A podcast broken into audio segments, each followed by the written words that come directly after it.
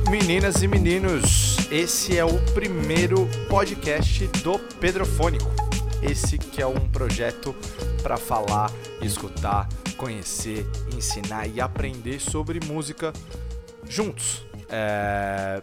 Esse, esse é um projeto. Meu nome é Pedro Henrique Souza. Eu preciso me apresentar para vocês primeiro, né?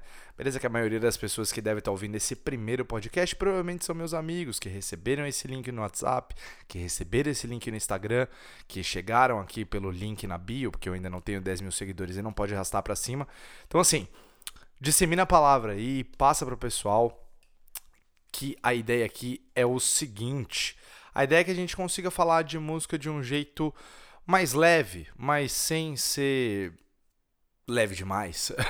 eu não, eu, a, a, minha intenção aqui é da gente, da gente conversar um pouco mais sobre música num, num nível mais humano e entender que todo mundo entende um pouquinho de música é, e todo mundo pode falar porque música é uma coisa que é mundial, é universal. Acho que é uma das poucas coisas que ainda são universais nesse nosso mundo muito louco.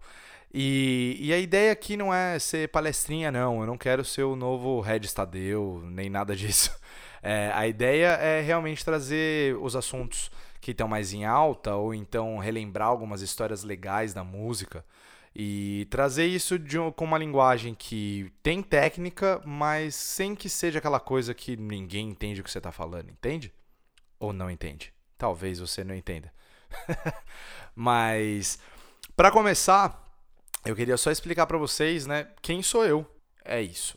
é basicamente isso. Trabalho numa, numa agência de music branding, eu sou gerente de conteúdo de uma agência de music branding, que você muito provavelmente não sabe o que, que é, mas já passou alguma vez pelo nosso trabalho. A gente faz aquela música que fica tocando na loja do shopping, sabe? Mas o, o core do trabalho mesmo é essa conexão entre a música e a marca, é definir um DNA musical de uma marca. Eu trabalho com, com algumas marcas interessantes aí, mas eu não estou aqui, isso aqui não é LinkedIn, eu não estou aqui para arrumar emprego, estou aqui para falar de música. então, é, mas só para vocês entenderem o porquê que eu tô, porquê que eu tô fazendo isso, né? E além de trabalhar com isso hoje, eu tenho música muito presente na minha vida desde muito cedo. Eu comecei a tocar bateria com 6 anos de idade. Meu pai sempre tocou bateria, meu irmão também gostava, minha irmã tocava teclado, minha mãe cantava e eu sempre fui assim maluco por música. E eu tinha 6 anos de idade, tinha a sorte de ter uma bateria em casa, né? É o, o lado bom de ter um pai baterista, então era muito mais fácil. E, e aí, cara, comecei a tocar ali músicas dos Beatles, uma coisa bem, bem tranquilinha. Dos 6 aos 10 anos foi só bateria. Quando eu tinha mais ou menos uns 10 anos, eu pedi o meu primeiro violão, por causa de uma música do Bruno Marrone. É, eu comecei a tocar violão por causa deles. E, e, isso é uma verdade muito grande mesmo. Queria muito aprender a tocar a música Vida Vazia. Quem conhece aí sabe que é uma música muito bonita. mas não tem nada a ver com, com, com o que eu gosto hoje. Mas era, era meu sonho aprender a tocar aquela música e eu fui aprender a tocar ela muito recentemente. Eu já devia ter aí 25, 26 anos de idade na cara e fui finalmente aprender a música que me fez querer tocar violão. E aí desde então, desde que eu ganhei o, o meu violão, eu tenho trabalhado compondo músicas. É... Eu tive uma banda durante muito tempo, é... a banda Ivon. A gente viveu aí o final da década de 2000 e o final da década de 2000, o começo da década de 2010, que era o auge do rock colorido. Só que a gente não era um rock colorido, só que a gente pagou um preço muito caro por não ser, que foi o preço do anonimato.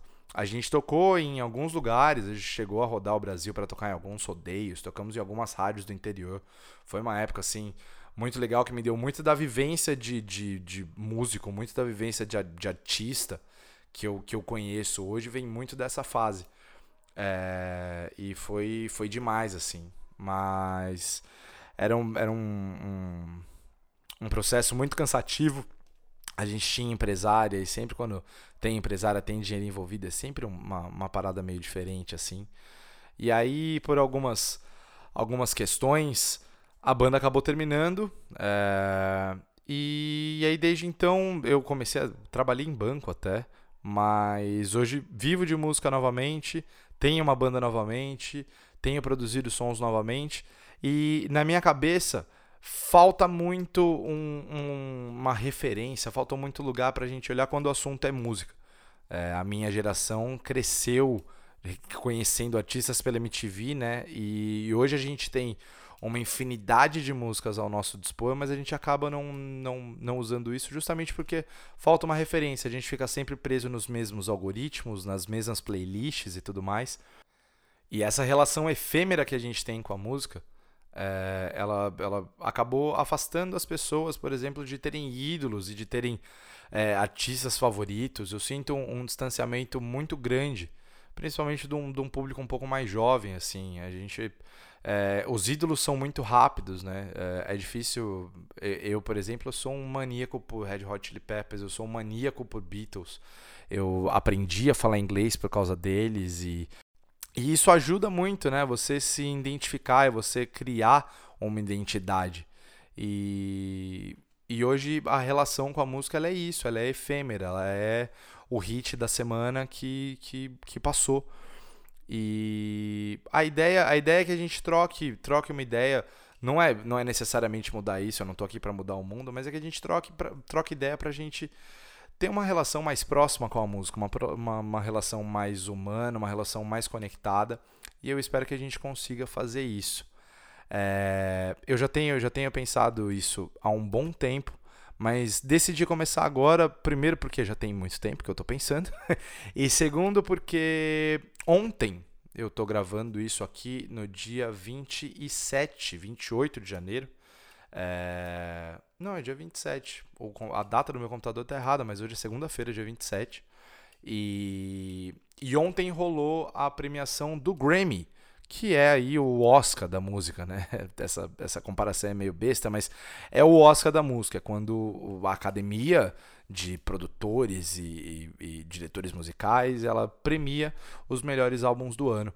E rolou a premiação, eu vou falar um pouco mais sobre os premiados, sobre as apresentações, mas a emissora que é responsável por fazer a transmissão uh, do, do Grammy aqui no Brasil, que é a TNT, ela todo ano, né, nessa transmissão ela chama alguns digital influencers, e uma galera de internet assim, para fazer a cobertura disso. E cara, tá cada vez pior.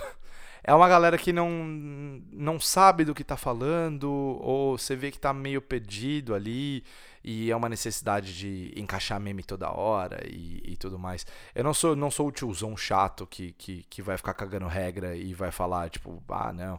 Eu adoro meme também, adoro, adoro essa linguagem de internet, eu, eu me considero até bastante moderninho. Mas eu acho que o assunto ele pede um pouquinho mais de seriedade. Não precisa nem ser muito. Eu acho que a música ela é uma coisa que ela é descontraída. Né? A, gente, a gente consegue conversar a, a maior parte dos assuntos que envolve música de uma forma leve, de uma forma descontraída, mas é, tem que ser sério. Música é uma indústria que movimenta bilhões e bilhões de dólares.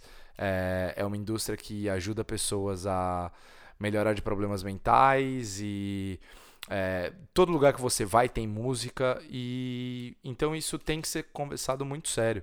Quando alguém vai acompanhar uma apresentação do Oscar, por exemplo, é, sempre fala-se sobre a fotografia, a direção e o roteiro e o figurino e tudo isso é, é, é muito discutido num, num, nível muito, muito bacana de discussão. E aí quando vem para o mundo da música, a discussão é que o Shawn Mendes é cheiroso ou que o vestido da Liso é bonito e tudo mais. É óbvio que isso faz parte também, né? São ídolos e na sua maior parte são ídolos teen.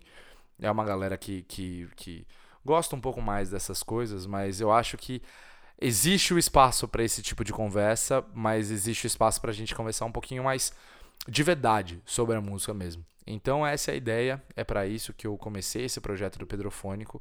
Hoje ser só eu aqui falando com vocês, que eu estou apresentando um pouquinho mais do projeto. A ideia é de sempre estar tá trazendo alguns convidados, trazer um pessoal que está vivendo da música mesmo e também trazer gente que nem vive da música, mas para provar que todo mundo consegue conversar sobre o assunto. Mas então, por que, que, eu, por que, que eu decidi fazer isso agora, né? Porque realmente ficou, ficou ridículo. A real é que, que ficou feio e a gente precisa começar a levar a música um pouco mais a sério, porque a indústria precisa disso, os artistas precisam disso. Então é levar a sério, mas de um jeito leve, de um jeito descontraído, de um jeito divertido. Eu espero que eu consiga fazer isso aqui com vocês. Certo? Conto muito com a ajuda de vocês. Me sigam lá no, no, no Instagram, pedrofônico. É, meu, eu vou, vou, vou colocar muita coisa lá nos stories. É, grande parte do conteúdo que vai ser feito aqui vai ser feito em conjunto com vocês. Mais uma vez, vou estar sempre tentando trazer convidados interessantes para enriquecer um pouco mais o papo. Mas esse, esse é um projeto muito nosso. Então você aí que está ouvindo, você que está no horário de almoço agora, você que está tá no, no, no, trabalho dando migué pro seu chefe e tudo mais, dá uma ajeitadinha no fone agora que tá saindo da orelha. É, consegui ver por aqui. e, e vamos fazer isso junto, beleza? Conto muito com a, com a participação de vocês. E então para esse primeiro, para esse primeiro programa, eu queria falar sobre o Grammy, né? Uh, a Billie Eilish ontem ela ganhou tudo. todas as, todas as grandes uh, premiações, né? Então você tem aí melhor álbum, melhor artista revelação, uh, melhor artista pop, enfim, todos os grandes prêmios foi a Billie Eilish quem ganhou.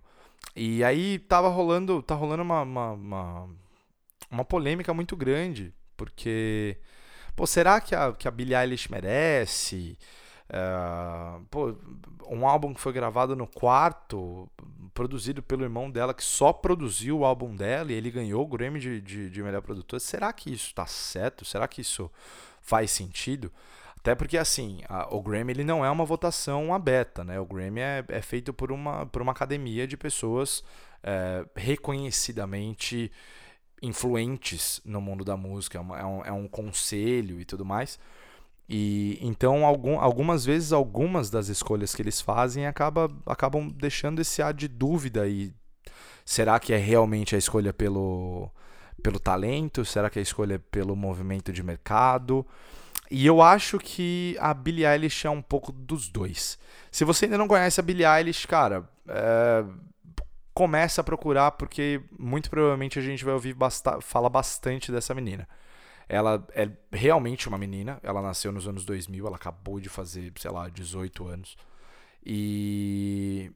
E o álbum dela é simplesmente um fenômeno. Ela é a primeira artista nascida nos anos 2000 a liderar uma lista da Billboard.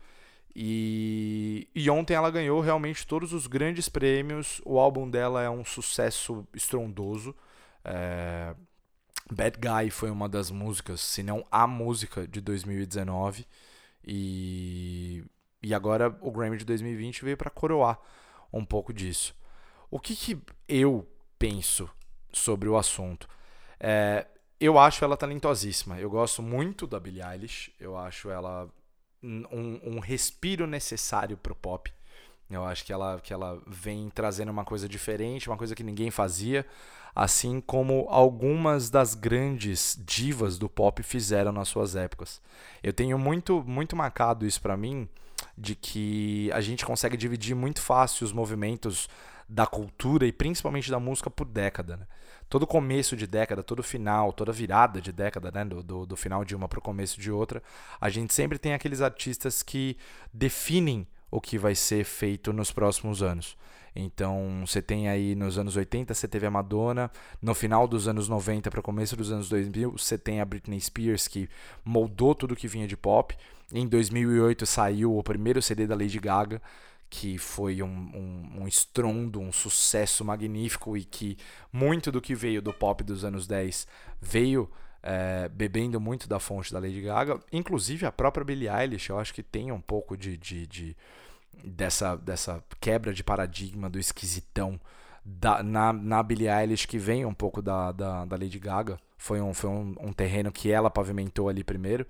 Mas então é bacana ver que, que a gente teve esse respiro. Talvez tenha demorado até um pouco, ela surgiu mesmo em 2019, aos 42 do segundo tempo, mas eu sinto que, que realmente foi uma, um, um uma brisa leve que, que refrescou um pouquinho aí. Dos anos 10 que não foram exatamente. É, como é que eu posso dizer? extremamente criativos para música pop. Eu, eu, eu não acho que, que, que foi tanto.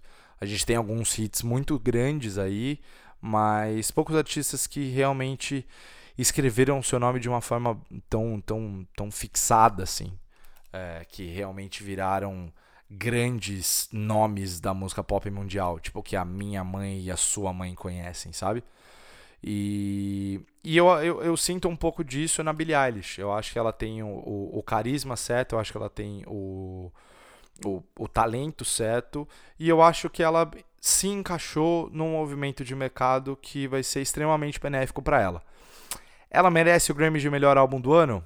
Hum, muito difícil. É, a gente tem alguns CDs aí muito, grande, muito, muito bons no, no, no último ano. É, o CD da Lana Del Rey estava cotadíssimo para ser um dos vencedores, né, um dos grandes vencedores da noite, mas ela também não é muito parceira do pessoal da academia do Grammy, então também isso leva um pouco em consideração.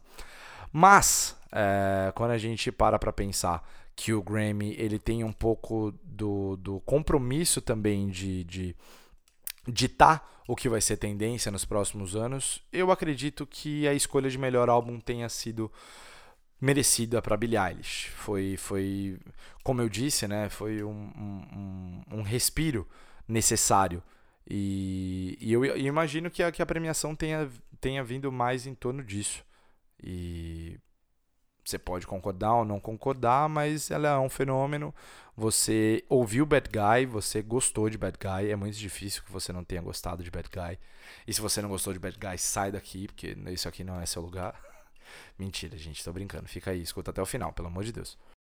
Mas é isso. Eu acho ela extremamente talentosa, extremamente carismática. E eu acho que ela tem tudo para realmente ser o, o, o o ponto para onde a gente olha na música pop da próxima década. E além da apresentação dela ontem ter sido linda, né? Algumas apresentações foram muito boas.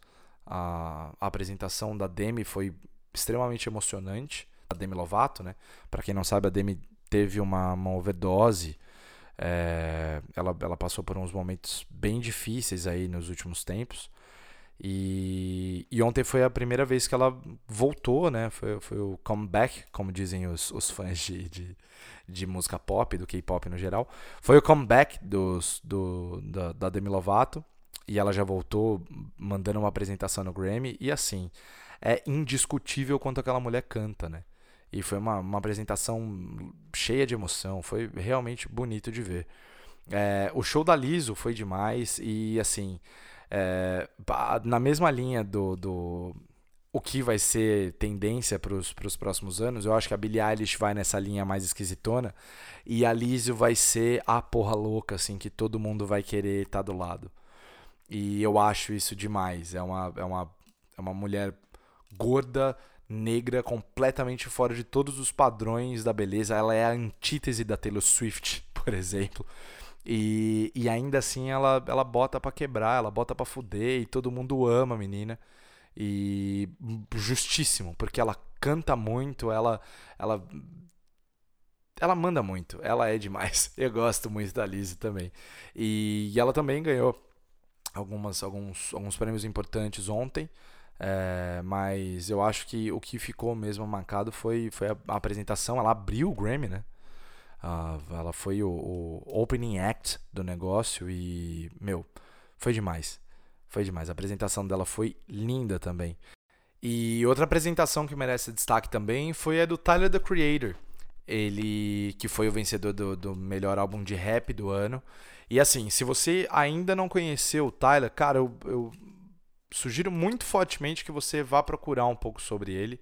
Porque, puta, é um artista completíssimo, cara. Além do rap, ele tem muitas outras vertentes. Ele tá muito ligado às artes visuais. Ele tem uma linha de roupas que é o maior sucesso entre a galera mais jovem dos Estados Unidos.